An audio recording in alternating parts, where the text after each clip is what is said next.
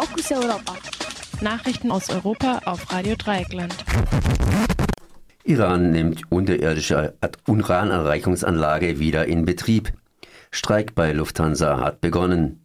Twitter-Mitarbeiter sollen für Saudi-Arabien spioniert haben. Erdogans Prestigeflughafen geraten zum finanziellen Desaster. Sächsischer Ministerpräsident stellt sich gegen Klimapakete der Bundesregierung und nun im Einzelnen.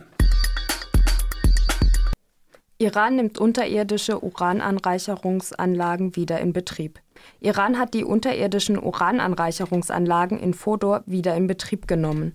Zwei Tonnen gasförmiges Uranhexafluorid wurden zur Anreicherung nach Fodor gebracht. Das Ende der Urananreicherung in Fodor gehört zu den Auflagen des Atomabkommens von 2015. Das Atomabkommen wurde zwischen Iran einerseits und den fünf ständigen Mitgliedern des UN-Sicherheitsrates und Deutschland vereinbart. Es sollte den Bau einer Atombombe durch den Iran verhindern. In den USA und Israel wurde das Abkommen von Anfang an kritisiert.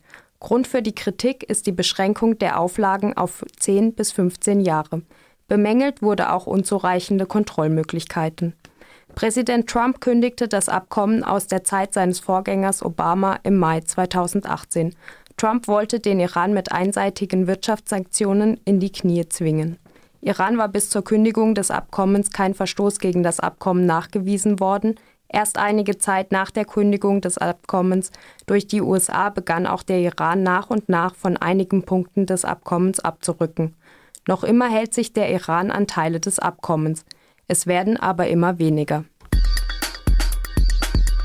Streik bei Lufthansa hat begonnen. In der Nacht zum Donnerstag hat ein zweitägiger Streik von Flugbegleiterinnen bei der Lufthansa begonnen.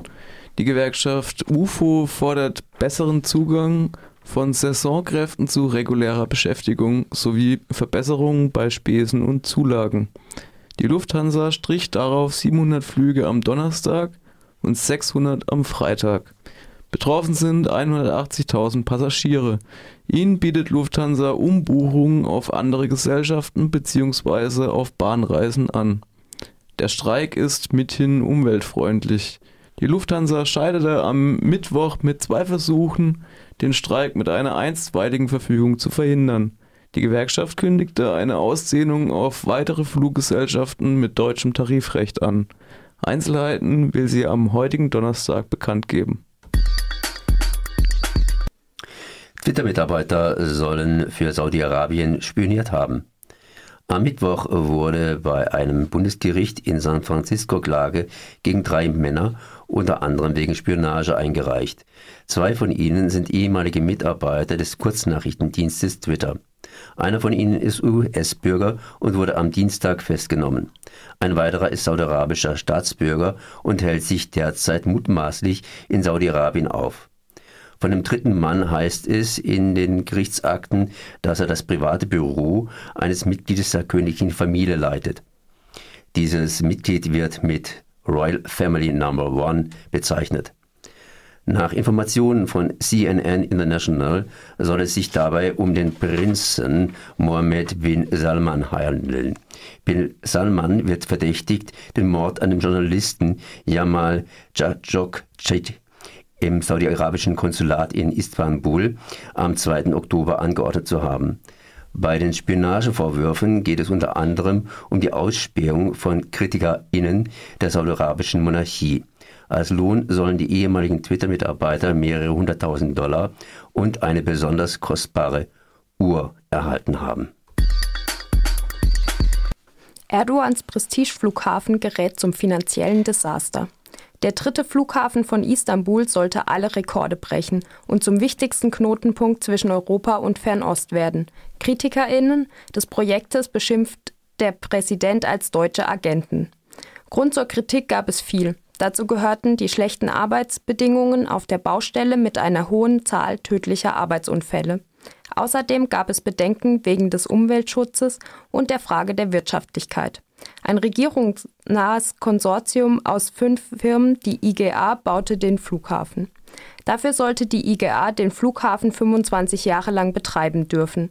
Nun, ein Jahr nach Eröffnung des Flughafens, musste die IGA mitteilen, dass sie nicht in der Lage ist, die erste Rate an Zinsen und Tilgung für die aufgenommenen Kredite zu bezahlen. Betroffen sind vor allem staatliche türkische Banken. Sächsischer Ministerpräsident stellt sich gegen Klimapaket der Bundesregierung.